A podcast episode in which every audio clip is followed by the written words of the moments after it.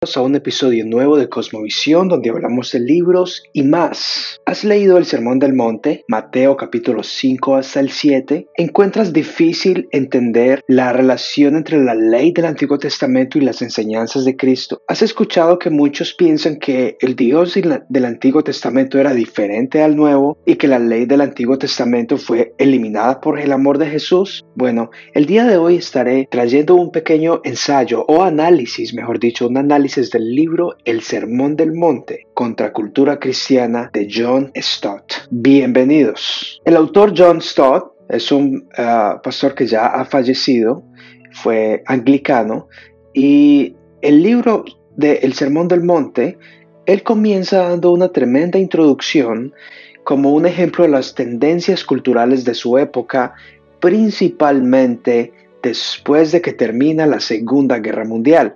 Para muchos es evidente que en aquel entonces mucha gente estaba decepcionada no solo de la religión, sino también de la ciencia por su potencial para crear armas de destrucción masiva.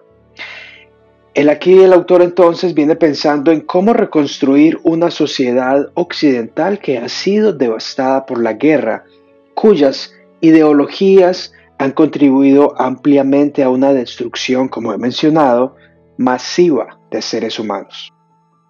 Stott hace una comparación del Sermón del Monte con lo que es un manifiesto. Es posible que él tenga en mente un manifiesto como el de Karl Marx o Mein Kampf de Adolf Hitler, pues ambos manifiestos dejan en claro cuáles son las ideas principales o las creencias que subyacen en las convicciones o ideologías de estos personajes dentro de su propio periodo de la historia. En otras palabras, el Sermón del Monte para Stott es como el manifiesto de Jesús.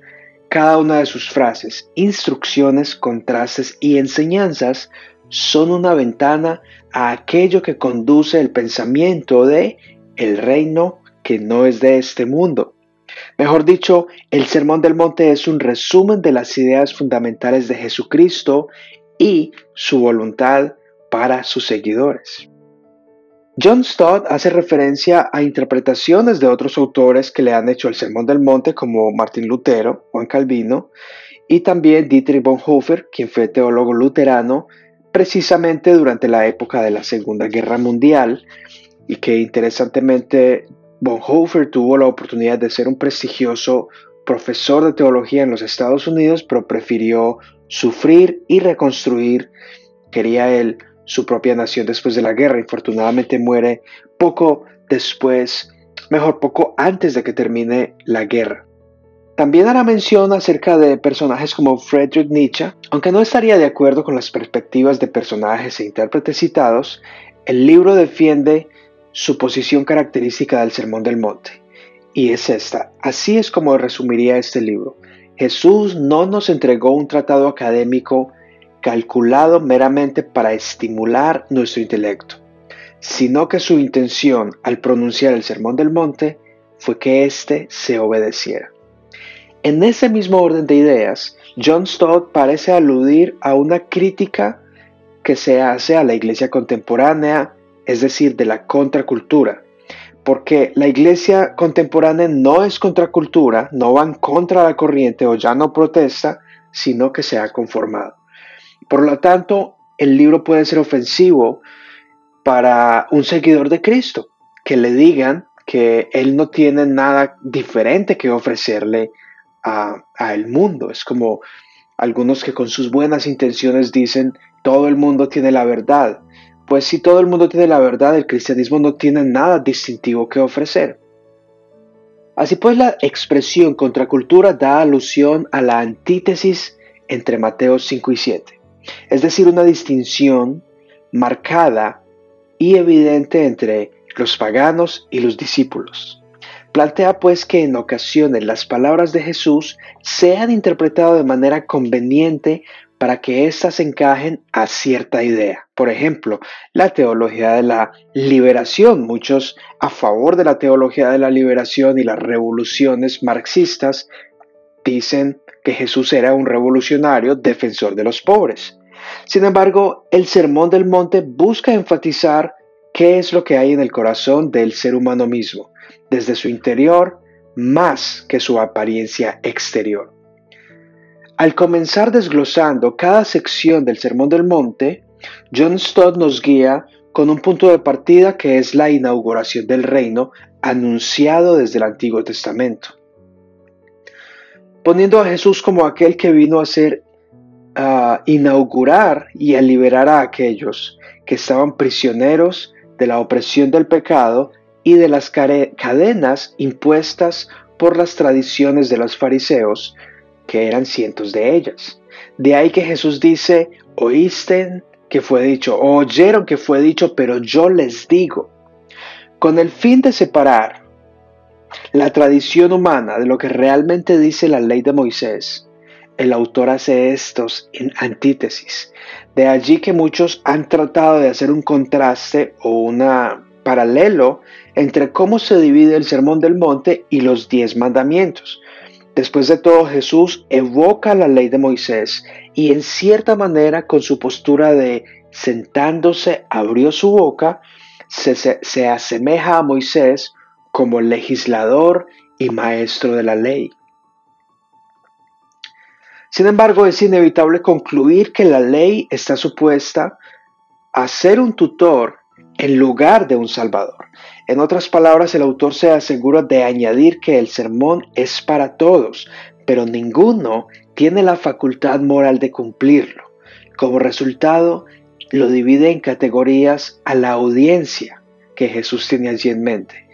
Y él divide que el sermón del monte es dirigido a tres audiencias principales o tres tipos de personas. Uno, los que son cristianos de verdad. Dos, los que se dicen que son cristianos verdaderos. Y tres, los que no son cristianos en lo absoluto. Esta división ayuda a evitar interpretaciones humanizadas del sermón como también interpretaciones demasiado espiritualizadas. También aclara que cada una de las ocho bienaventuranzas no son un condicional para recibir algo a cambio. Por ejemplo, para recibir misericordia hay que ser misericordiosos, sino que arroja luz para comprender que ya que hemos recibido misericordia, somos misericordiosos. Allí el autor hace alusión a la historia del buen samaritano en Lucas 10.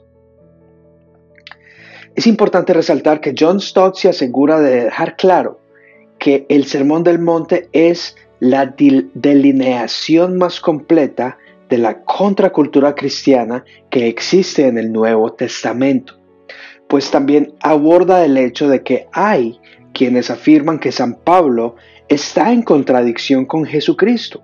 No obstante, esto está lejos de la verdad, pues Pablo también alude a la obra de Cristo como una Pascua o Éxodo, véase 1 de Corintios 5:7, lo cual va en armonía con el reino anunciado en el Antiguo Testamento y el reino inaugurado por Jesucristo. En otras palabras, San Pablo explica muchas cosas que Jesús dice en el Sermón del Monte sin contradecirlo y precisamente San Pablo también utilizó el Nuevo Testamento para proclamar la obra consumada de Cristo. Así que el bosquejo de John Stott me parece muy práctico. Enfatiza las características del cristiano, lo cual a la vez representa las características de Jesucristo como el arquetipo, por decirlo así, del hombre perfecto, y aludir a Tolstoy. Mejor dicho, al aludir a Tolstoy presenta la tensión que existe entre lo ideal y la realidad. La importancia de ser un nacido de nuevo hace que el sermón sea una realidad y no un mero ideal para el no cristiano es un ideal que podría forzarse a sí mismo a vivirlo, pero que al igual que el positivismo quedaría desilusionado al descubrir su inhabilidad absoluta para cumplir con semejantes demandas. Por otro lado, el que ha nacido de nuevo sabe que no es capaz de vivirlo, pero desea hacerlo y por eso se declara en bancarrota espiritual, una expresión que él utiliza, lo cual lo hace un bienaventurado al ser pobre de espíritu. El texto pues se puede resumir en la frase las ocho cualidades juntas constituyen las responsabilidades y las ocho bendiciones los privilegios de ser ciudadano del reino de Dios. Ocho cualidades, ocho responsabilidades, ocho bendiciones, ocho privilegios del ciudadano del reino. No se puede pues hacer una dicotomía entre el que vive el sermón para ser buena persona y aquel que es ciudadano del reino. Mejor dicho, todo aquel que en su vida vislumbra una o alguna de las características delineadas en el Sermón del Monte, termina siendo un recipiente de la bendición divina y un ciudadano del reino inaugurado por Jesucristo, quien solo por gracia le concede haber nacido de nuevo. Algunos elementos interesantes. Me parece que es muy relevante abordar el Sermón del Monte a partir de la idea de una contracultura. Pues el cristianismo y el, protestantismo para mí es contracultura, por naturaleza, por definición. Actualmente con la amplia proliferación de las diversas ramas del cristianismo, es difícil encontrar un consenso de cultura cristiana que a la vez vaya contra la corriente mundana. Es más fácil encontrar un cristianismo que no protesta y que como resultado no utilice el Sermón del Monte como una excusa simplista de un evangelio social o de un evangelio que justifique las ideologías marxistas solo porque Jesús dice, bienaventurados los pobres. En otras palabras, es simplista y hasta tonto afirmar que solo porque Jesús dice bienaventurados los pobres, Él quiere que seamos pobres en consecuencia apoyar ideologías que llevan a la pobreza y peor que el ser rico o buscar la riqueza o crearla es malo. Es relevante pues apreciar el sermón del monte desde una postura que enfatiza el carácter ideal del cristiano, entendiendo que el máximo prototipo es Jesucristo y que su sermón es un manifiesto de su voluntad para sus seguidores. Ahora veamos algunas falacias o contradicciones que pueden existir dentro de este libro El Sermón del Monte de John Stott. Me parece que la distinción entre el Sermón de Lucas y Mateo no es muy clara, la cual podría arrojar dudas sobre el lector en cuanto a la inerrancia de las escrituras, dando una, una aparente idea de que Lucas está más a favor de los pobres en su sentido físico, mientras que Mateo en su sentido espiritual. El autor hace, creo yo, su mejor esfuerzo por aclarar eso pero aún así es posible que queden algunas dudas. Por lo menos eso creo. Me parece que puntos muy positivos es que el autor bosqueja el Sermón del Monte de una forma clara, digerible. Me parece que la idea de que está dirigido o que Jesús tiene en mente a aquellos que son de de veras, aquellos que dicen serlo pero no lo son y aquellos que definitivamente no lo son, va en armonía con el libro de Hebreos, que es otra epístola de San Pablo a los, a los hebreos de aquella época, posterior a la resurrección de Cristo y muchos años después. Creo que es similar. Aquellos judíos o hebreos que eran de verdad, hay otros que decían ser de verdad y hay otros que definitivamente no. Creo que eso me gusta bastante, facilita la comprensión de un pasaje tan extenso, tan cargado de leyes, de citas, de instrucciones y tan desafiante. La influencia de eh, la justicia, el carácter, la religión, la oración, la ambición, las relaciones y la entrega, es, eso me anima, me parece que son muy bien esos capítulos como enfoca quién es el cristiano.